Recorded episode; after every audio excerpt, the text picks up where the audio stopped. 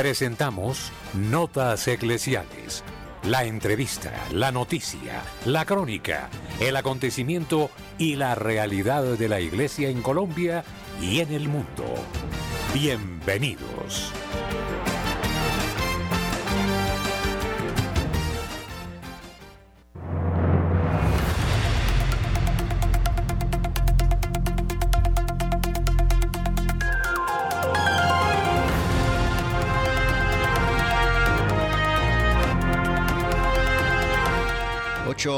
Mañana, 4 minutos. Amigos oyentes de Radio María, muy buenos días. Esto es Notas Eclesiales, el informativo de las mañanas en Radio María. Estamos bajo la asistencia audiovisual de Camilo Ricaurte. Quien les habla, Luis Fernando López, todos bajo la dirección del padre Germán Darío Acosta. Bienvenidos. La opinión, el análisis. Editorial en Radio María.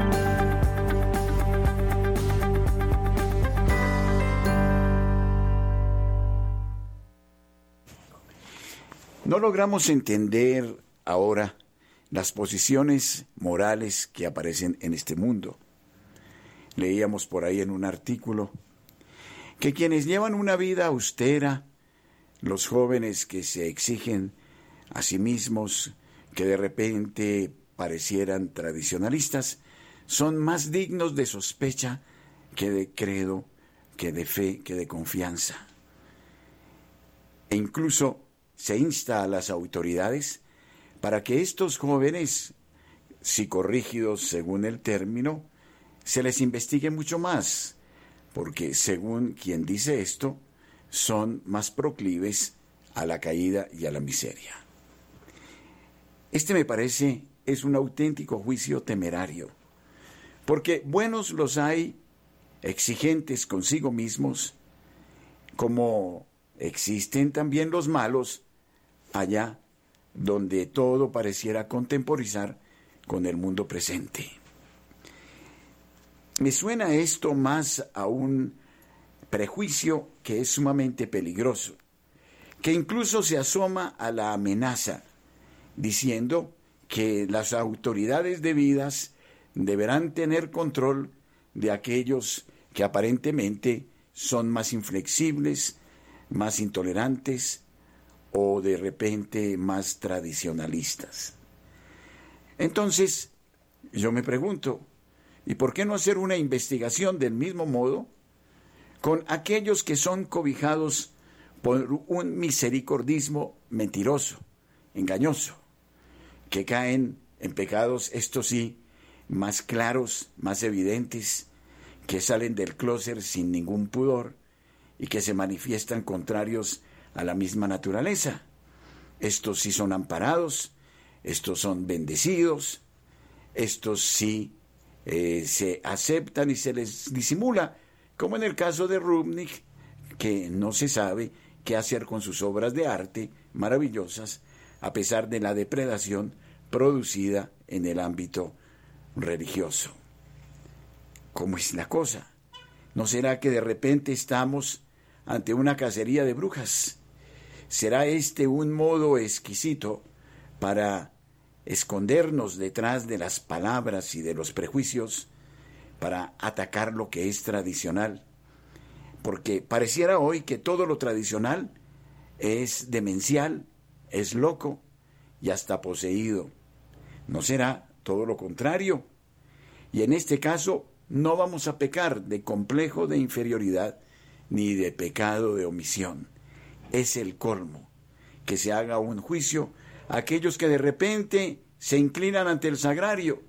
Ya lo decía San Alonso Rodríguez, excelso jesuita, gran santo.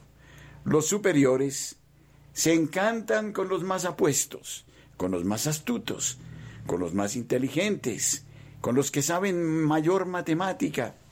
A eso se les pondera y se les tiene en cuenta pero se burlan de aquel pobre fraile que gasta sus rodillas delante del sagrario, decía San Alonso Rodríguez, y tal vez ese sea el santo que realmente necesitaba la comunidad, porque era el que le arrancaba las gracias a Dios y permitía la acción del Espíritu Santo. Es ya el colmo, es el cinismo. No podemos generalizar. En todas partes hay gracia, en todas partes hay pecado. Pero que no nos vengan a decir que porque un joven quiere ser recto, ideal, es ya de suyo, sospechoso de pecado y de miseria. Entonces, ¿dónde estamos? Más aún, se nos pide ahora ser abiertos, flexibles ante el mundo de hoy, nada rígidos, los otros son los psicorrígidos, y por ende se nos exige un espíritu abierto que acoja a todos y a todo. Claro que hay que acogerlos a todos, pero no se puede acoger todo. Esto es contrario a la verdad. Que no nos vengan con el verso, el verso del que hacen alarde algunos, les encanta el verso, cuando deberían hablar con seriedad, con fundamento, con respeto, a la altura de su condición y de sus propias exigencias. Ese verso ya está demasiado gastado. Que vengan con los principios del Evangelio y de la sana moral.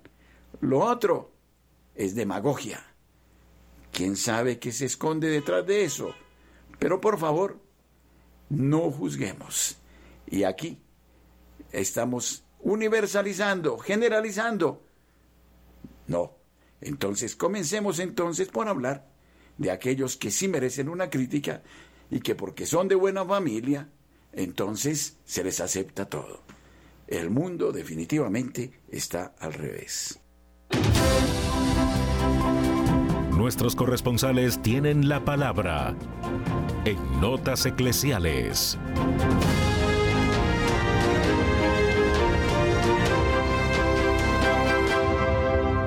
Las 8 de la mañana, 10 minutos, saludamos a Rosa Rieta desde la ciudad de Cartagena. Rosa, buenos días. Muy buenos días a toda la amable audiencia de Radio María. Damos gracias a Dios en este jueves sacerdotal por la vida de cada sacerdote, obispo y por el Papa Francisco, para que sepan guiar con el Espíritu Santo la única iglesia que Jesús Dios y hombre verdadero constituyó y es la Iglesia Católica, que es la misma hoy, mañana y siempre por quien oramos todos los días y muy especialmente nos unimos en Cartagena en oración por el amor y el servicio a Dios y al prójimo de Monseñor Francisco Javier Múnera Correa, arzobispo de Cartagena, quien en, el, quien en el día de ayer celebró sus 41 años del sacramento de la orden sacerdotal con la alegría y el gozo de entrega a la obra que Dios le encomendó en ese día hace 41 años que postrado a los pies del altar de Jesús sacramentado, dio un sí como la Virgen María, de confianza en la omnipotencia de un único Dios que salva y redime y se encarna en la historia de la salvación en el vientre bendito de la siempre Virgen María, que Dios hace en ella que lo imposible se haga posible, así como de un hombre emerge y suscita la gracia para con sus manos consagrar el pan y el vino y es y se dé cada día en cada Eucaristía ese alimento celestial para nuestra salvación, como es el cuerpo y la sangre de nuestro Señor Jesucristo, y así en gracia alcanzar la vida eterna. Y siguiendo aquí con la vida, que se inicia desde la concesión hasta la muerte natural, y muy preocupados por cuidar la vida, que es el principal trabajo que Dios dio a cada papá y mamá y que deben responder por esa bella bendición de Dios en su pureza e inocencia, es que la arquidiócesis de Cartagena está invitando un taller de gestión parental dirigido por el ingeniero Eliezer Maya Machado, cuyo tema será Salvando Infancias. En él se abordará de forma virtual los diferentes desafíos a los cuales los padres se enfrentan hoy en ese amplio universo virtual lleno de posibilidades y aprendizaje, pero también de peligros y que tanto papito como mamita deben estar alertas con sus hijos y saberlos conducir de forma segura a la hora de manejar las redes sociales y no dejar que sea lo, lo contrario, que las redes sociales los manejen y controlen a nuestros niños.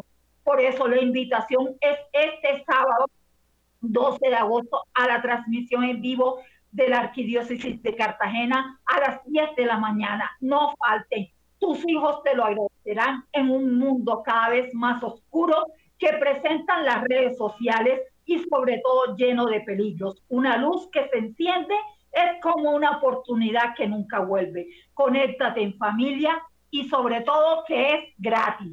Y ya para terminar, la invitación que hacen los vendedores de mojarras para que vengan los turistas anunciando que se acaban ya. Sí, se acabaron las mojarras de 600 mil pesos que hicieron salir corriendo a los turistas que por las redes se manifestaron y se hicieron sentir con ese desahogo que hicieron manifiesto y se extendió tanto que afectó la temporada turística que se redujo y ahora los comerciantes de las playas están preocupados porque vieron que sus ganancias bajaron por sus cobros excesivos en comida típica y bebida, sobre todo en la isla de Barú por los denuncias que se hicieron. Por eso, porque las acciones tienen sus consecuencias, el gremio de las playas anunció precios justos por medio de cartas del menú y que podrán ser exigidas por los turistas. Y piden que por favor vuelvan, vuelvan sobre todo a Playa Blanca en Barú. De allí que lo justo y lo necesario es la mejor medida para todos, tanto para los pesos grandes como para los pequeños. Para Notas Eclesiales le informó Rosa Rieta. Muchas gracias. Muchas gracias, Rosa. A comer mojarra. Seguimos en la ciudad de Barranquilla con Julio Giraldo. Julio, buenos días. Muy buenos días a toda la amable audiencia de Radio María en Colombia y el exterior. Un saludo muy, pero muy especial para la mesa de trabajo. Y esto es lo que hoy hace noticia en Barranquilla y la costa norte colombiana. 50 años de cárcel piden aquí en Barranquilla para Tomás Maldonado Cera, un hombre que asesinó a una joven mujer hace cinco años aquí en la ciudad y que fue noticia nacional. Pues cinco años después, apenas se va a dictar sentencia que será en el día de hoy para este hombre que, según información de las autoridades, resultó ser un asesino en serie y había vivido camuflado durante toda su vida dentro de la sociedad, inclusive era un colaborador muy especial de su parroquia en un barrio del sur de Barranquilla. No aparentaba hacer nada, era una mosquita muerta y resulta que era un asesino en serie. Esperemos entonces, para bien de los familiares de esta joven, o mejor para un poco de consuelo, que la condena sí sea efectiva. Por otro lado, hay amenazas a cinco periodistas en el municipio de Barrancas, Guajira, por las denuncias que han hecho allí de los actos de corrupción y todo su desarrollo periodístico en este municipio. Ahora están amenazados de muerte y deben de salir para poder salvar sus vidas. Y esta noticia nos preocupa.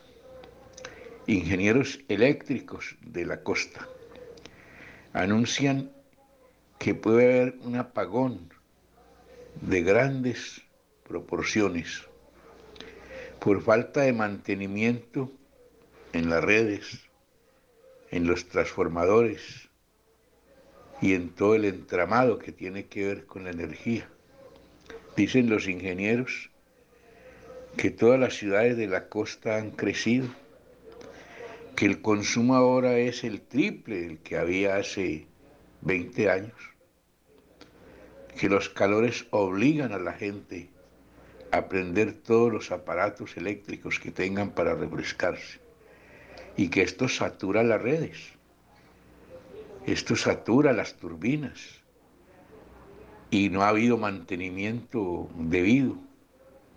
Y como no ha habido el mantenimiento debido, cuando esto explote, va a ser una tragedia.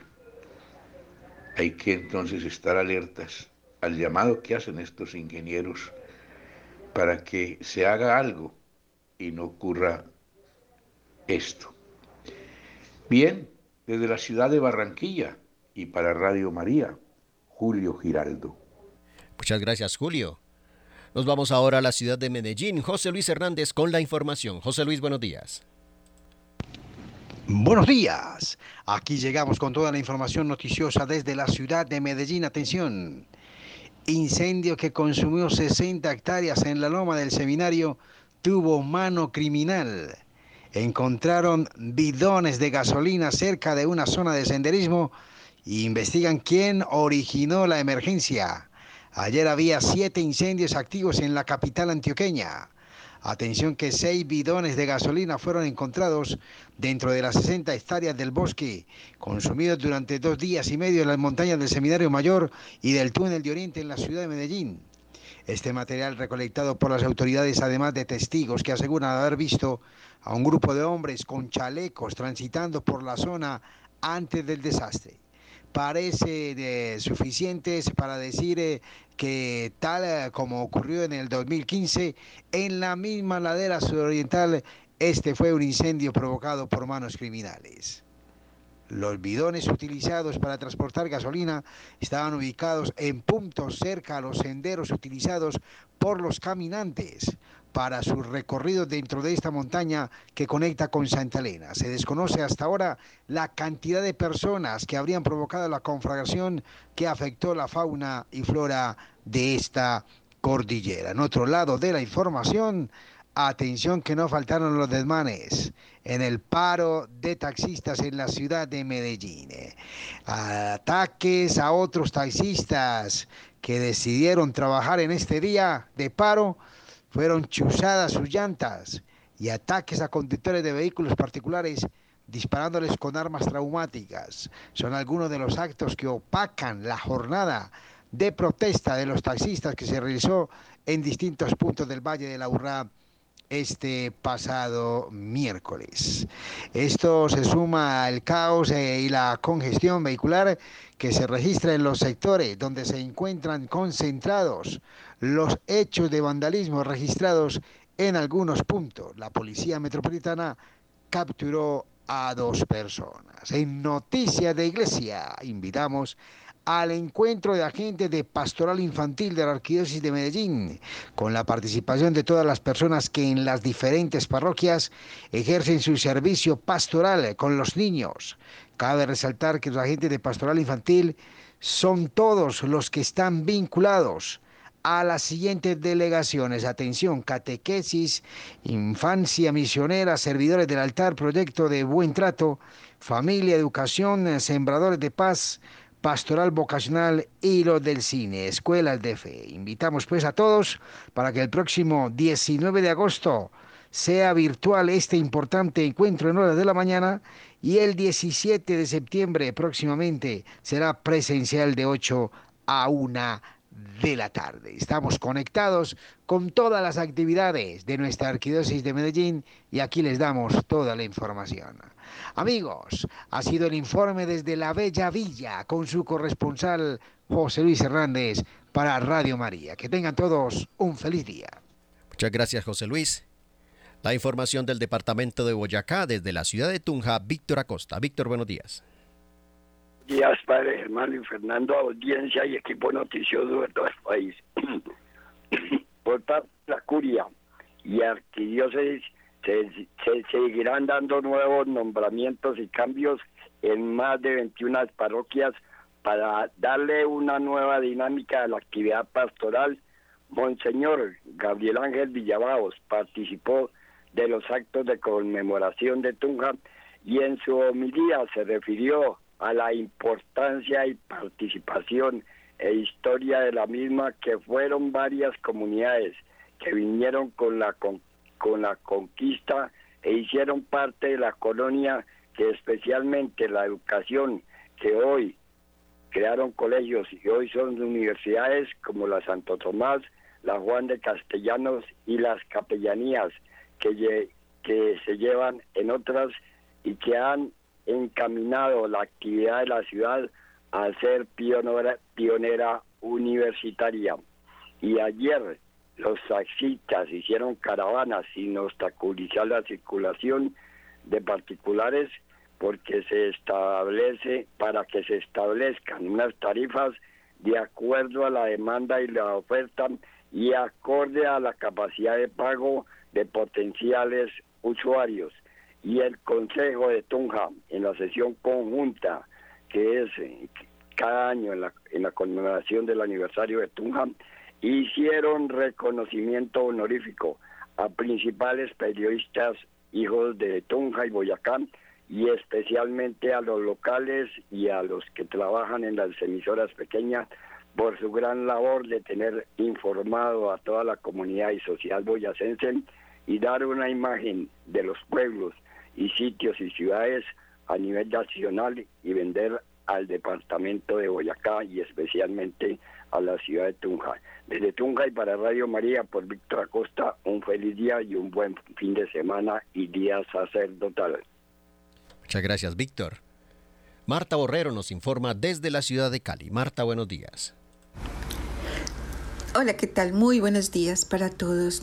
Cuando escuchamos hablar de Suiza, pensamos que es un país realmente lejano a nuestra realidad colombiana, pero esta nota que traigo para ustedes hoy, pues creo que nos hace pensar eh, mucho los movimientos políticos que se están haciendo en este momento. Suiza es el cuarto país más rico del mundo, partamos de allí, y tiene una característica diplomática y es que su política de relaciones exteriores es neutral sin haber participado activamente en ningún conflicto internacional desde 1815. Y otra característica que tiene Suiza es que es la sede de cuantiosas organizaciones internacionales. Escuchen muy bien, en Suiza están las sedes de la Cruz Roja, la Organización Mundial del Comercio, la Unión Postal Universal, la Unión Internacional de Telecomunicaciones, la Organización Mundial del Movimiento Scout. Dos oficinas de la ONU están en Suiza eh, a nivel de Europa. Tenemos la Organización Internacional del Trabajo con sede en Suiza, la Organización Mundial de la Salud, ojo con eso, está en Suiza, la sede de la FIFA, máximo organismo del fútbol a escala mundial, la sede de la UEFA, mayor ente del fútbol europeo, la sede de la COI, máximo organismo encargado de la realización de los Juegos Olímpicos, la FIDE, máximo organismo de ajedrez en el ámbito mundial. Mejor dicho, es miembro de la Asociación Europea de Libre Comercio, eh, forma parte del espacio Schengen y aunque no es Estado miembro de la Unión Europea ni de la Eurozona, participa en el mercado único europeo a través, a través de acuerdos bilaterales con la eh, Unión Europea. Bueno, Suiza, un país realmente... Eh, que nos pone a pensar muchísimo esa neutralidad y a pesar de su neutralidad contiene organizaciones que mueven económicamente al mundo entero. porque les hablo de Suiza y de su, su gran eh, característica económica y como potencia? Pues porque su presidente estuvo allí en Buenaventura eh, hablando con la gente. Así de sencillo el señor Alain Berset, presidente de Suiza. Ayer estuvo visitando Buenaventura y dialogó con la gente y con las organizaciones sobre la situación de la violencia frente al proceso de paz. Eh, en esta visita, pues, lo pone a uno a pensar muchísimas cosas, porque un país tan desarrollado como Suiza, eh, que viene a hacer hablar con las comunidades. Y Mm, les voy a decir lo que informó el señor Alejandro Ocampo, representante a la Cámara por el Pacto Histórico. Comillas. El presidente de Suiza estuvo en Buenaventura hablando con la gente y conociendo el proceso de diálogo con los grupos que estamos adelantando a través de la Mesa Sociojurídica para la Paz Urbana Buenaventura Hashtag es una belleza y vale la pena la paz. Cierro comillas. Este señor Alejandro Campo del Pacto Histórico fue el que dio el informe sobre la visita del presidente de Suiza en Buenaventura. continuemos orando, orando, orando. El Santo Rosario y Nuestra Señora pueden cambiar el rumbo de la historia. Soy Marta Borrero para las notas eclesiales de la Radio María.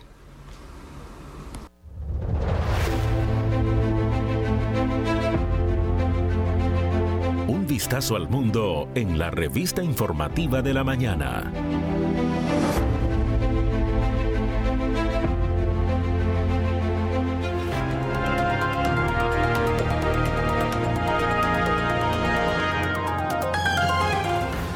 8 de la mañana 29 minutos.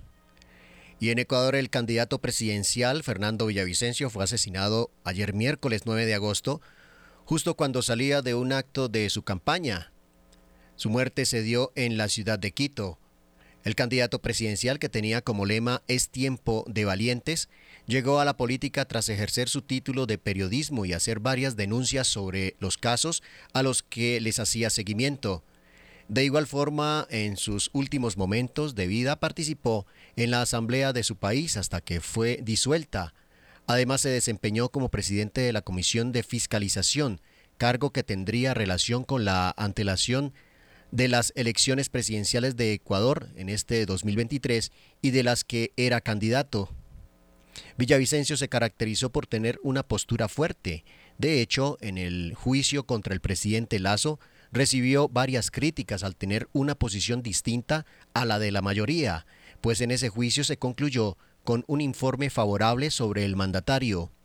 Por otra parte, en el cargo de presidente de la Comisión de Fiscalización, Villavicencio desarrolló varias investigaciones enfocadas en contra de altos funcionarios de su país.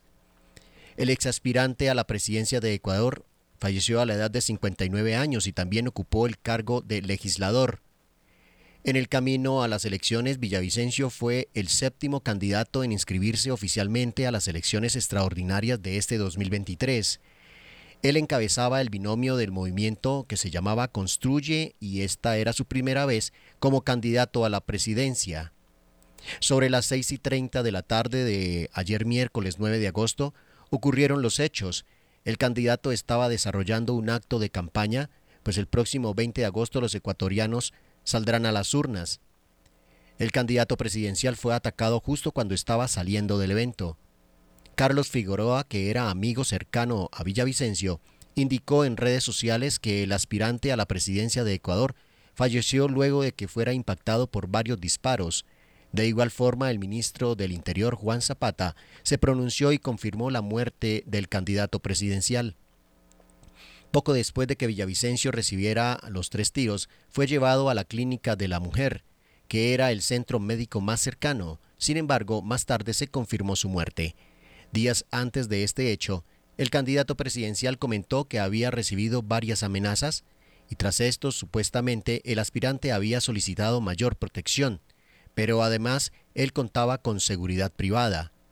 Las amenazas contra el candidato provenían de distintas fuentes es decir, no había un origen en concreto que permitiera conocer quién o qué buscaba ponerlo en peligro.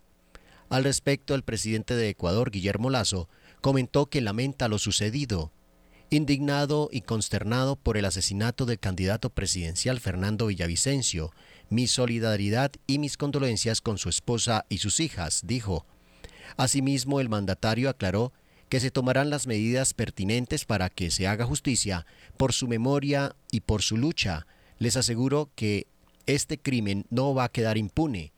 El gabinete de seguridad se reunirá en, se reunirá en pocos minutos y que ha pedido a, las, a la presidencia del CND, Diana Atamaint, a la fiscal general del Estado, Diana Salazar, a la presidente de la Corte Nacional de Justicia, Iván Saquicela, y a las demás autoridades de Estado que asistan de manera urgente a esta reunión para tratar este hecho que ha consternado el país. A su vez, el presidente de Ecuador indicó que el crimen organizado ha llegado muy lejos, pero les va a caer todo el peso de la ley. 8 de la mañana, 33 minutos. Radio María es comunidad viva de oyentes www.radiomariacol.org.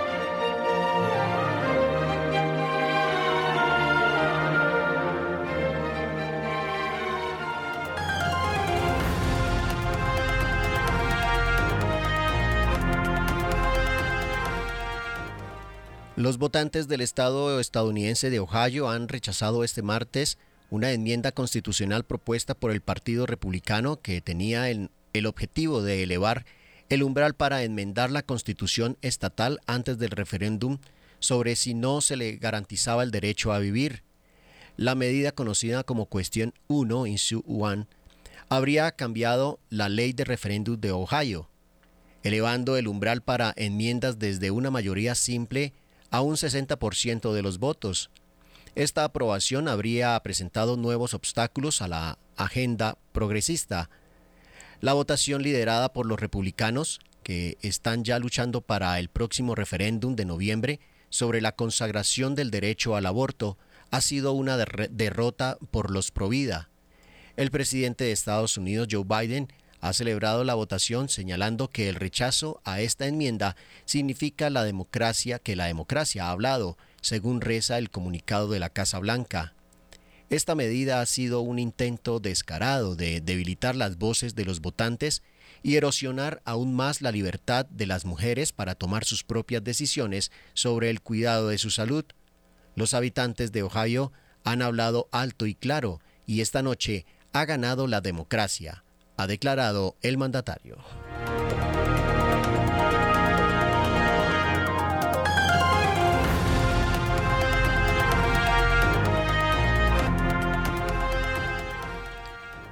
Monseñor Williamson, líder de la llamada Resistencia Católica, un grupo escindido de los seguidores de la febre, consagró secretamente obispo a Paul Morgan en mayo sin permiso de la Iglesia, aunque había rumores, la consagración no se había confirmado hasta ahora. Monseñor Richard Williamson es uno de los cuatro obispos que fueron consagrados por Monseñor Marcel Lefebvre en 1988, a pesar de la prohibición expresa de Juan Pablo II. Todos ellos, que eran miembros de la Fraternidad Sacerdotal San Pío X, fundada por el propio Lefebvre, fueron excomulgados y desde entonces permanecieron en facto al margen de la autoridad eclesial. Tras la muerte del fundador y el pontificado de Benedicto XVI, la fraternidad inició un diálogo con el Vaticano con miras a recuperar la unidad, pero Williamson rechazó de plano la posibilidad de un acercamiento a la Roma conciliar, que consideraba completamente contaminada de modernismo. Estas diferencias de opiniones, unidas a las acusaciones de antisemitismo y la actuación por libre de Williamson contra la autoridad del superior general de la, de la FCSPX llevaron a la expulsión de Monseñor Williamson de la fraternidad en 2012. El prelado fundó entonces con un puñado de seguidores un movimiento que ha recibido varios nombres como el de la Resistencia Católica o Iniciativa de San Marcel, y que pretende mantener la auténtica herencia de Monseñor Lefebvre. La diferencia calificada también de modernista es lo que algunos han llamado por el cisma del cisma, si bien tanto la resistencia católica como la FCSP se mantienen con respecto a la Iglesia en lo que teológicamente se denomina un cisma material y no formal, es decir, se trata de una situación de separación, de hecho, pero no de derecho, porque formalmente reconocen la autoridad del Papa, aunque en la práctica no acaten sus órdenes. Williamson se ha mantenido muy activo desde entonces, tanto y a través de Internet y sus escritos periódicos, los llamados comentarios Eleison, que publica en su sitio web, como de viajes por distintos países.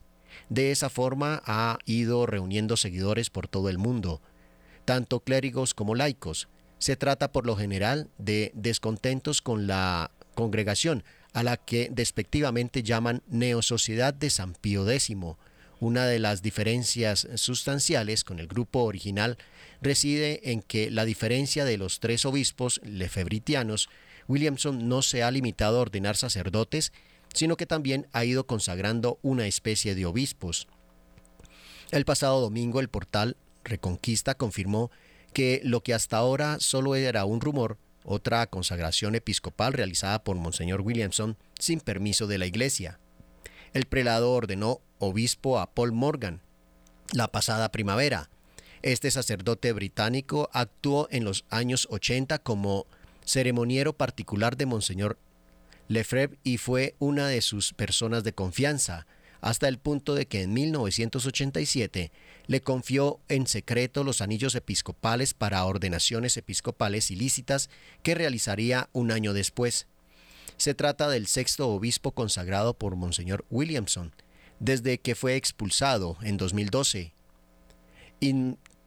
inmediatamente después de su expulsión anunció ya su intención de ordenar nuevos obispos y tres años después se produjo la consagración del primero, el francés Jean-Michel Faure, en 2015. Un año después ordenó a Tomás de Aquino Ferreira da Costa, brasileño, y a Gerardo Cedejas, estadounidense de ascendencia mexicana. En enero del 2021, durante la epidemia del COVID-19, consagró obispo al sacerdote italiano Giacomo Ballini, aunque no lo reveló hasta el año siguiente. Finalmente, este año ha ordenado al polaco Mikal Stopnik, antiguo superior del distrito de la fundación, y a Paul Morgan, cuya consagración episcopal acaba de confirmarse.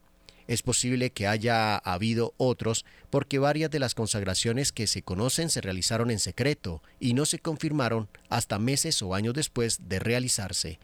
Todos los obispos consagrados, así sin permiso del Papa, quedaron excomulgados, al igual que el propio Williamson.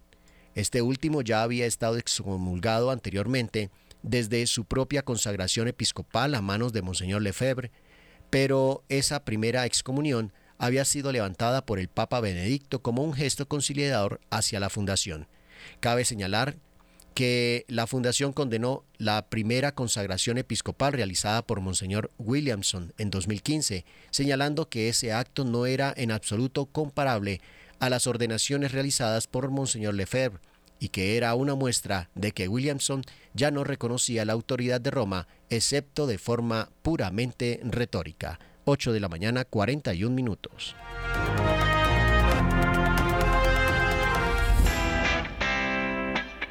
A nuestros oyentes en la ciudad de Medellín queremos invitarles a nuestro próximo gran retiro. Nos encontraremos el sábado 12 de agosto desde las 8 de la mañana y hasta la 1 de la tarde en la Vicaría Perpetua del Hospital San Vicente de Paul, Hospital Fundación San Vicente. Nos acompañará el padre Samir Lozano Valencia, quien nos hablará acerca de María, salud de los enfermos.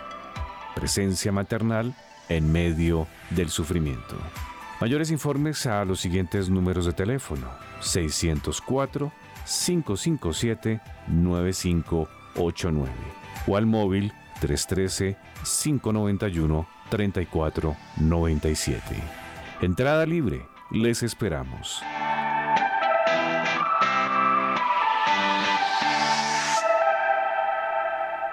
8 de la mañana 42 minutos. Uno de los sacerdotes más populares en Estados Unidos, Monseñor Charles Pope, sobre la Iglesia Sinodal, dice que no la quiero, quiero la Iglesia Católica. Después de todo lo que ha escuchado sobre esta Iglesia Sinodal, no la quiere, quiere la Iglesia Católica. Desea la Iglesia de los mártires, de los santos. Desea la Iglesia Católica que es una novia, no una viuda la novia de Cristo, no una discípula del mundo que tiene una ortodoxia alegre, que se opone al mundo para convertirlo. Esto es lo que escribe Monseñor Charles Pope en su página de Facebook. Pope es el párroco de la parroquia Holy Comforter San Ciprián en Washington, D.C., de la Arquidiócesis de Washington. El sacerdote es muy conocido en los Estados Unidos, lleva su propio blog en el sitio web de su arquidiócesis y escribe frecuentemente en medios católicos, ha publicado libros sobre la fe católica, imparte ejercicios espirituales a sacerdotes en muchas diócesis y es conferencista solicitado en círculos católicos. También ha dirigido estudios bíblicos en el Congreso de Estados Unidos y en la Casa Blanca. Pope confiesa en su página de Facebook, sí deseo que esa iglesia que fue fundada por Jesús y comisionada para enseñar a todas las naciones y bautizar a todas las personas en la verdad salvadora y resplandeciente de Jesús. Deseo esa iglesia que no busca desesperadamente el reconocimiento del mundo ni se deleita en él, sino que está enamorada de su esposo Jesús. Por favor, Señor, purifica a tu esposa, la Iglesia Católica, del amor del mundo. Ayúdanos, sálvanos, ten piedad de nosotros y protégenos con su gracia. Es lo que dice el, el sacerdote.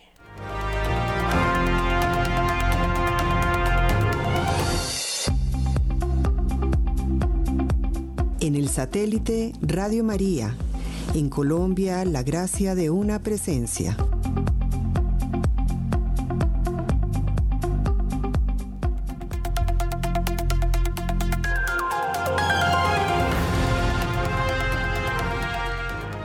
Misionero mexicano en Corea del Sur, un sacerdote diocesano de Seúl y una religiosa del país asiático residente en España explican las expectativas y dificultades ante el reto de organizar la próxima Jornada Mundial de la Juventud.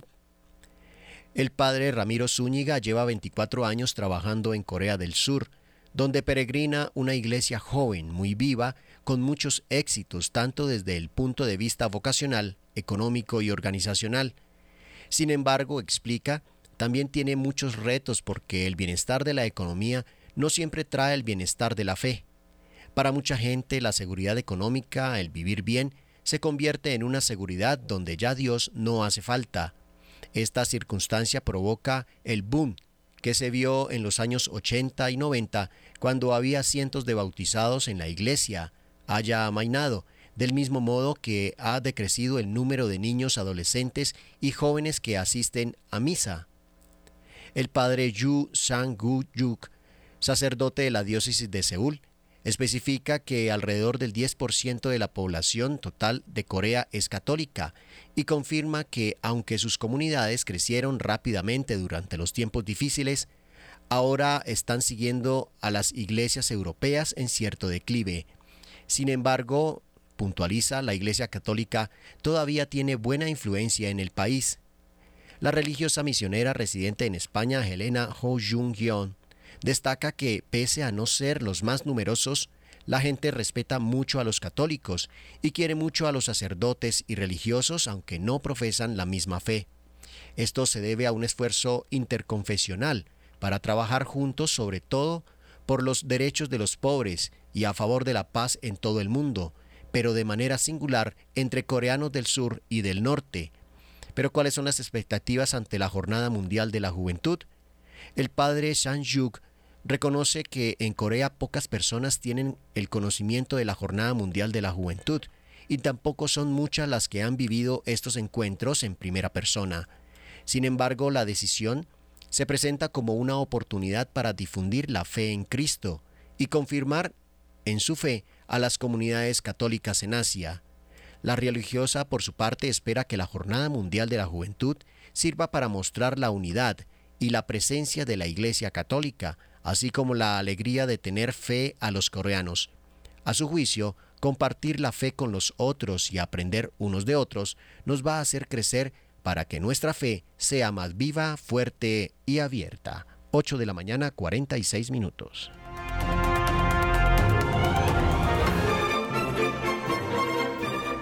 Somos 24 horas de buena programación. Descarga gratis la aplicación para iPhone y Android.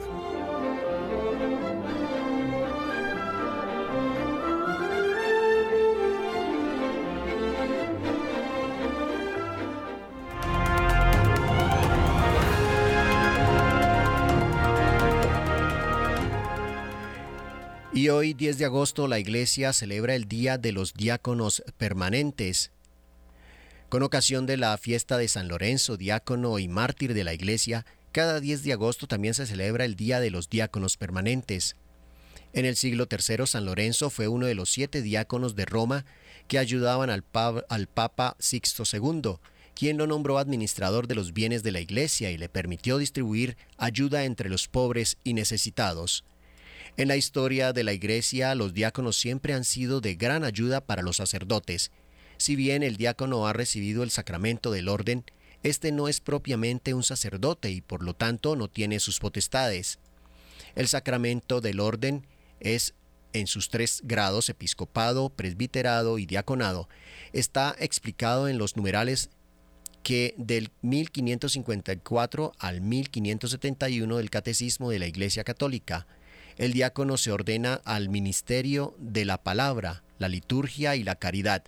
Su función principal es la asistencia cualificada al sacerdote en las celebraciones y no es simplemente un ayudante. El resto de funciones de los diáconos están recogidas en la Constitución dogmática Lumen Gentium y en los cánones 757, 835, 910, 943 y 1087 del derecho canónico. Algunas de las competencias de los diáconos son administrar el bautismo, conservar y distribuir la Eucaristía, ser ministros de la exposición del Santísimo y de la bendición eucarística, ser ministro ordinario de la Sagrada Comunión, portar el viático a los moribundos, en nombre de la Iglesia asistir y bendecir el matrimonio, leer las sagradas escrituras a los fieles, administrar los sacramentos como el agua bendita, bendición de casas, imágenes y objetos, presidir el rito fúnebre y la sepultura. El diácono, considerado en sí mismo como ministerio permanente, decae en Occidente después del siglo V, y este primer grado del sacramento del orden se convierte en una etapa para llegar al grado sucesivo, es decir, al sacerdocio. Tras el Concilio Vaticano II fue restablecido el diaconado como un grado particular dentro de la jerarquía. La Constitución Lumen Gentium, especificada en su numeral 29, que con el permiso del romano pontífice se puede conferir este diaconado a hombres de edad madura, casados o también jóvenes idóneos. Para estos hay que mantener una obligatoria la ley del celibato. Estos deberán tener una preparación de tres años para recibir las sagradas órdenes, según está establecido en el Código de Derecho Canónico numeral 236. El Papa San Pablo VI, en su carta apostólica Sacrum Diaconatus Ordinem, del 18 de junio de 1967, señala que el orden del diaconado no debe ser considerado como un puro y simple grado de acceso al sacerdocio, sino que él insigne por su carácter indeleable de su gracia particular, enriquece tanto a aquellos que son llamados a Él y pueden dedicarse a los ministerios de Cristo y de la Iglesia de manera estable.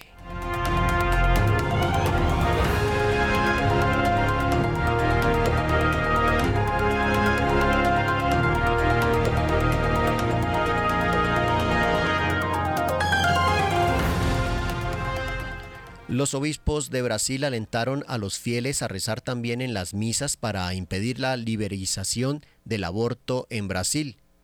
Pedimos encarecidamente que en las misas de segundo domingo del mes de agosto, que marca el inicio de la Semana Nacional de la Familia, se haga una petición a favor de la vida de miles de pequeños inocentes, rogando por la no aprobación del ADPF 442 escribió en una carta a la diócesis del país el obispo de Campo Mourão y presidente de la Comisión de Vida y Familia del Episcopado brasileño.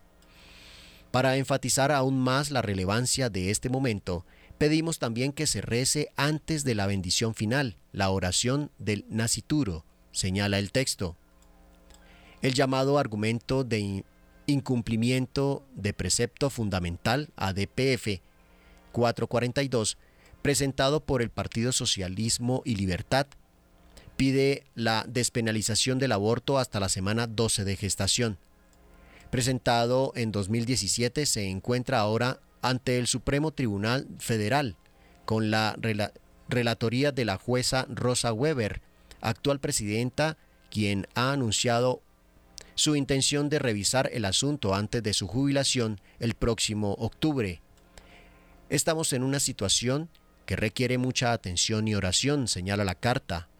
En fidelidad del Evangelio nos corresponde defender la vida humana, oponiéndonos a toda discriminación y prejuicio, especialmente del más fuerte sobre el más débil, del más grande sobre el más pequeño, o del más grande sobre el más pequeño, agrega. No hacerlo es asociarse a la cultura de la muerte, que relativiza y mercantiliza todo incluida la vida humana inocente.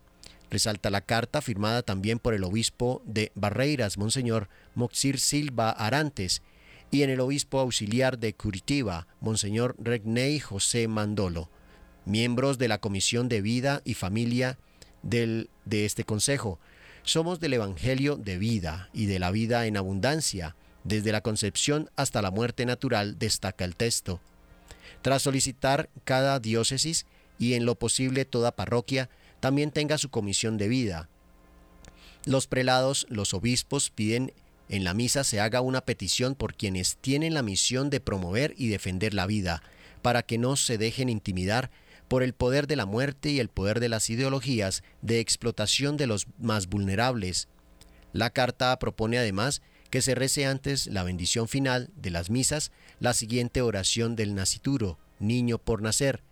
Te alabamos, Señor de la vida, bendito seas, porque nos has creado por amor, tus manos nos han moldeado desde el vientre de nuestra madre. 8 de la mañana 54 minutos.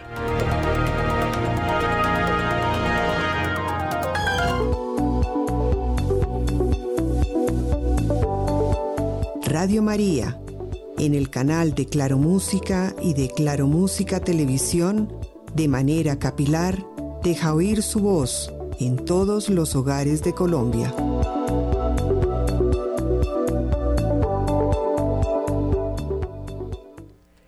El Seminario de Actualización Teológica hacia una iglesia sinodal y en salida misionera se desarrolla en estos días en las instalaciones de la Universidad Católica Andrés Bello en Caracas, organizado por la Conferencia Episcopal Venezolana y el Instituto Nacional de Pastoral. El evento está dirigido a 120 vicarios pastorales y miembros de las comisiones diocesanas de pastoral a nivel nacional. Esto se enmarca en el Sínodo de la Sinodalidad, convocado e impulsado por el Papa Francisco dentro de la Iglesia para emprender un camino de conversión y reforma de los procesos que pueden ayudarla a vivir la comunión, a realizar la participación y a abrirse a la misión según el documento preparatorio del Sínodo. Tres ponentes se presentan durante los tres días que dura el evento, Rafael Luciani, doctor en teología y experto de la Comisión Teológica de la Secretaría General del Sínodo. Para Luciani es un desafío que la sinodalidad se transforme en un modelo institucional dentro de la Iglesia. Esto supone un cambio de mentalidad y un cambio en la manera como nos vemos y nos entendemos. También se refirió a las palabras de los obispos de Aparecida en Brasil sobre la sinodalidad, se trata de reformas pastorales, personales e institucionales, es decir, de toda la Iglesia. Según Luciani, el clericalismo es una deformación de lo que es ser Iglesia. Ya el Concilio Vaticano II expresó que hay que cuidarse de hacer ver que la Iglesia es jerarquista, clericalista y papolatrista.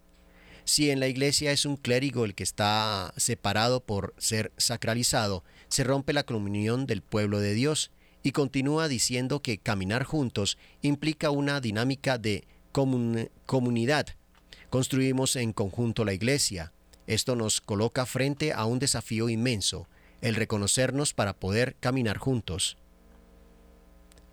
El ser consultado sobre la situación venezolana y su relación con el camino sinodal, Luciani dijo que Venezuela tiene una riqueza en este tema que no tiene ningún otro país. A fines de los 90, aquí se hizo un concilio plenario, el primero después del Concilio Vaticano II.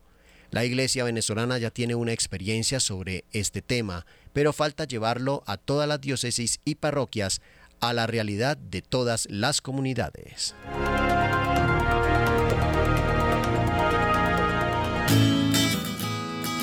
Apreciados oyentes de la ciudad de Manizales, gracias por distinguirnos con su amable sintonía. Somos familia. Nuestra madre nos acoge con singular afecto. Somos invitados a su casa para vivir unidos la experiencia de comunión con nuestros hermanos. Nos encontraremos este sábado 12 de agosto en el auditorio del SECAM, calle 45, número 24B13, entre las 2 y las 5 y 30 de la tarde. Agradecemos la gentileza del Padre Hugo Armando Galvez Gallego, quien nos convoca para un momento de reflexión en torno al tema La Virgen María, Asunta al Cielo. Mayores informes al celular 310-773-6767. Los esperamos. Entrada libre.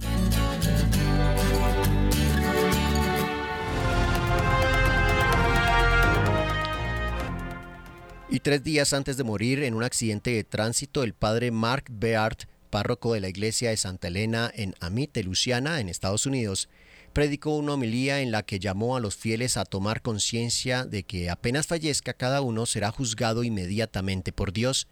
El sacerdote de 62 años que falleció el 2 de agosto en un accidente automovilístico es recordado por su gran devoción a la Virgen María, así como por su compromiso con la verdad.